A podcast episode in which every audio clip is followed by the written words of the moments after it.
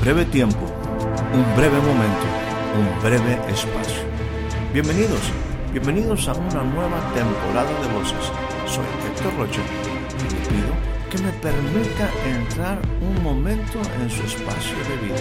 Durante los siguientes minutos deseo tratar temas que puedan ser significativos y aporten valiosa información para el desarrollo integral de su vida. Bienvenidos una vez más a nuestro espacio de voces.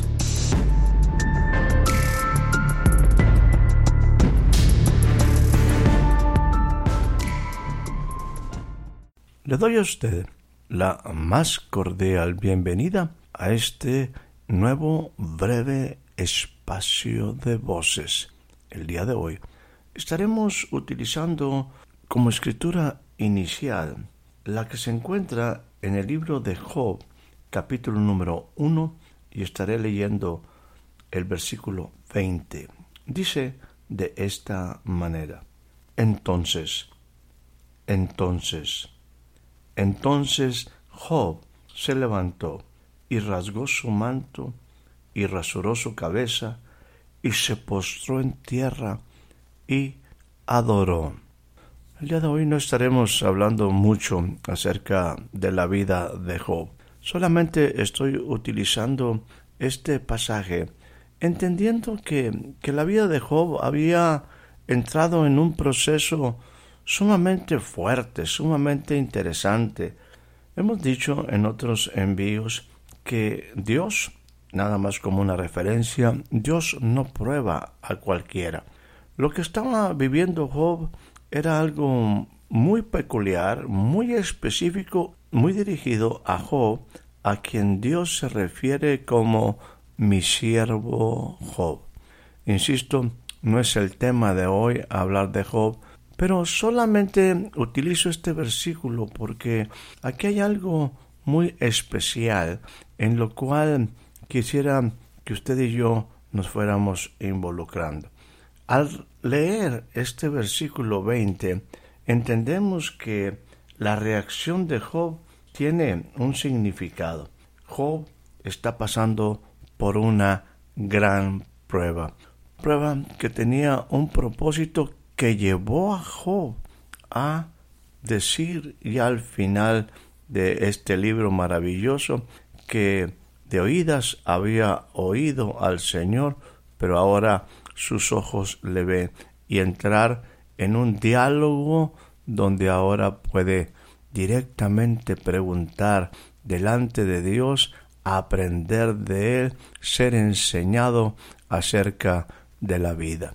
Pero bueno, Estoy hablando del versículo 20, ese inicio donde se han manifestado todas aquellas pérdidas alrededor de la vida de Job. Me refiero a sus hijos, me refiero a sus bienes, me refiero a sus ganados, me refiero a sus casas.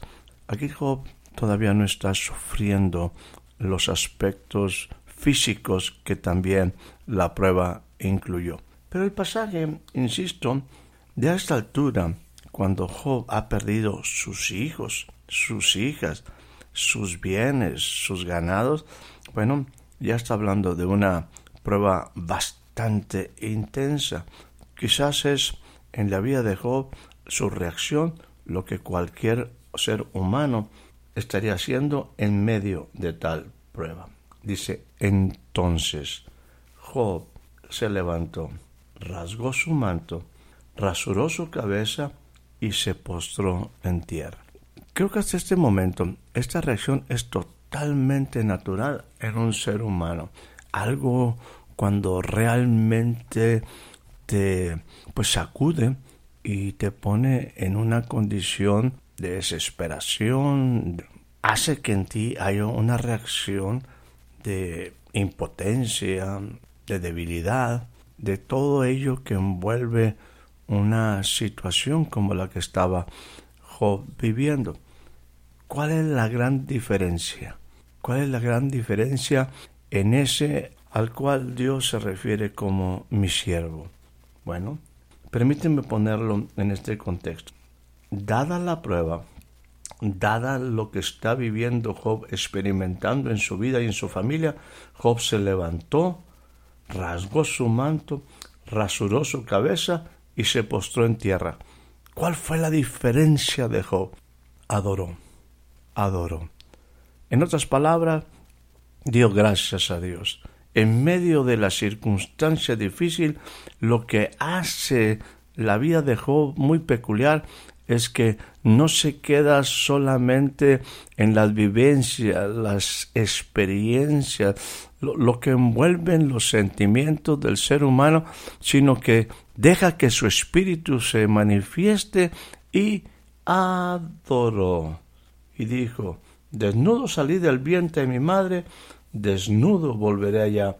El Señor dio, el Señor quitó, sea el nombre del Señor bendito.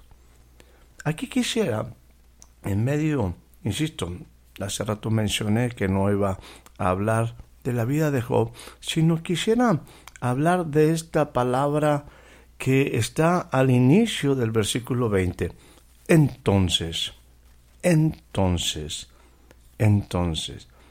La palabra entonces yo creo que es una palabra que frecuentemente utilizamos o escuchamos en nuestros diálogos. La palabra entonces es un adverbio, es un adverbio de tiempo. La palabra entonces tiene básicamente dos connotaciones. En el momento o en el tiempo del cual se está hablando. Es simplemente continuar. Íbamos, por decir algo, íbamos en el coche, y entonces lo mismo. Es una forma, insisto, un adverbio de tiempo, es incluir algunas cosas, es añadir algunas otras observaciones en nuestro diálogo. La otra connotación es algo que sucede, podemos decir algo así, mira, ocúpate de lo que tienes que ocuparte, yo también haré lo mío y entonces hablaremos. Es lo que sucede después en el tiempo. Tratando de resumir, entonces me está hablando de algo que sucede inmediatamente después en el tiempo y que me permite hablar de algo que continúa en nuestra conversación inmediatamente. Entonces significa que es lo que sigue inmediatamente después de algo. Job estaba pasando por una gran prueba. Y entonces, entonces, algo sucedió. Se levantó, rasgó su manto, trasquiló su cabeza y cayendo en tierra, adoró. Y esta actitud creo que nos lleva a cosas sumamente interesantes en nuestra relación con Dios. Hablemos, pues, de la palabra entonces. Dice la palabra en Isaías capítulo número 48, 17. Así dice el Señor, Redentor tuyo, el Santo de Israel. Yo el Señor Dios tuyo, soy el que te enseña provechosamente y el que te encamina por el camino que debes andar. Así como Job aprendió a profundizar en su relación con Dios, a iniciar una relación de mayor intimidad, aprendiendo de Él, bueno, es lo que Dios quisiera hacer con todos nosotros. Cuando nosotros estamos en esta relación con Dios, de seguro Él nos va a enseñar para vivir una vida plena y esto implica que su enseñanza es provechosa y que nosotros vamos a ser encaminados por el camino que debemos andar. Entonces, en el profeta Isaías dice, yo soy el Señor, el Señor que te enseña, el Dios tuyo que te enseña provechosamente, que te encamina por el camino que debes andar. Y continúa diciendo en el versículo 18 de Isaías 48, Ojalá tú miraras mis mandamientos. Y mire lo que dice, entonces tu paz, entonces tu paz sería como un río y tu justicia como las ondas del mar. Bueno, aquí podemos ver el efecto de esta palabra. Entonces, recuerde, es el continuar en cosas importantes, en un diálogo en el cual se me está dando información y es lo que sigue inmediatamente, inmediatamente después en el tiempo. Cuando yo soy enseñado por el Señor y valoro lo que Él me enseña, lo tomo como algo de provecho, acepto que Él me encamine por el camino que debo de andar, entonces, entonces, es entonces cuando se abre la posibilidad para que mi paz sea como un río y mi justicia como las ondas, como las ondas del mar. Tomando como base este proceso donde Dios nos habla y nos dice de la importancia de valorar sus mandamientos, lo que sucederá entonces es sumamente importante. Consideremos pues este entonces como el primero de algo que el Señor quiere enseñarnos. Particularmente si estoy hablándole de esta palabra entonces es porque vinieron muchos pensamientos alrededor de algunas palabras que quiero compartir con usted cuando nosotros volvemos en nuestra relación con Dios, cuando nosotros estamos dispuestos a aprender de Dios, cuando nosotros valoramos los mandamientos de Dios, quiero decirle que entonces sucederán cosas importantes. Y de ello quiero hablarle. Vamos a enumerar algunas de esas cosas interesantes que la escritura me habla. Entonces cuando he estado expuesto a la enseñanza de Dios habrá cambios. Consideremos esta de Isaías 48, 18, el primer entonces a considerar. Cuando yo estoy dispuesto a aprender, entonces mi paz será como un río y mi justicia como las ondas del mar. En Salmo 119.1 dice lo siguiente, Bienaventurados los perfectos de camino, los que andan en la ley del Señor. Bienaventurados los que guardan sus testimonios y con todo el corazón le buscan. Y dice en el versículo número 5, Salmo 119, Ojalá fuesen ordenados mis caminos para observar tus estatutos. Entonces no sería yo avergonzado cuando atendiese todos tus mandamientos. Entonces no sería yo avergonzado.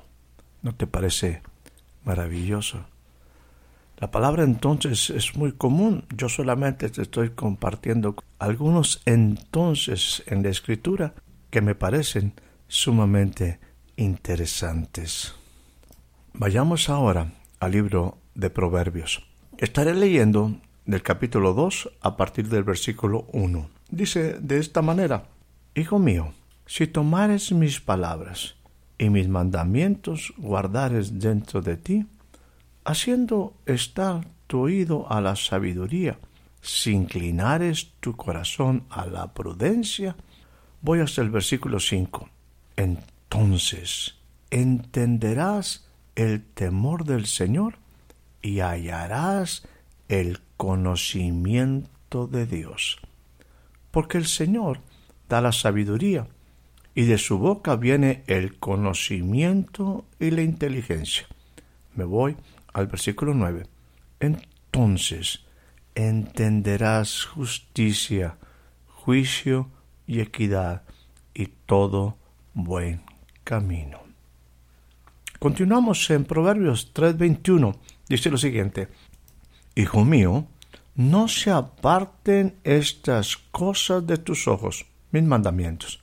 Guarda la ley y el consejo, y serán vida a tu alma y gracia a tu cuello.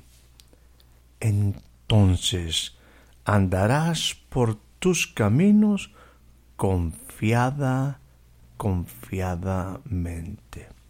Interesantes son estos entonces que aparecen en Proverbios en relación a la enseñanza del Padre para con su Hijo. El número tres sería entonces entenderás el temor del Señor y hallarás el conocimiento de Dios. El número cuatro, entonces entenderás justicia, juicio y equidad y todo buen camino. Entonces, el número cinco, tú andarás por tu camino confiadamente. Interesante, ¿no? Este último en particular que tú puedes andar por tu camino confiadamente. Dice, tu pie no tropezará. Cuando tú te acostares no tendrás temor. Antes te acostarás y tu sueño será suave. No tendrás temor de pavor repentino y tu sueño será suave.